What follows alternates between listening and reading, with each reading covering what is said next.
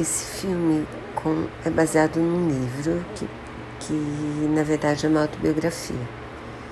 O livro se chama Hillbilly Elegy e conta a história de um rapaz que hoje é advogado, casado, tem uma vida bem estruturada, mas que teve uma infância e adolescência bem difíceis porque a mãe tinha uma doença mental e usava drogas. E,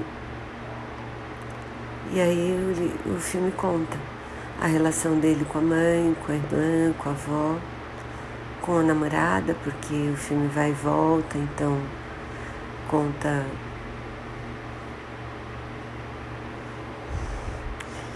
Então fala isso, fala da história dele os atores são ótimos. A Glenn Close e a Amy estão incríveis.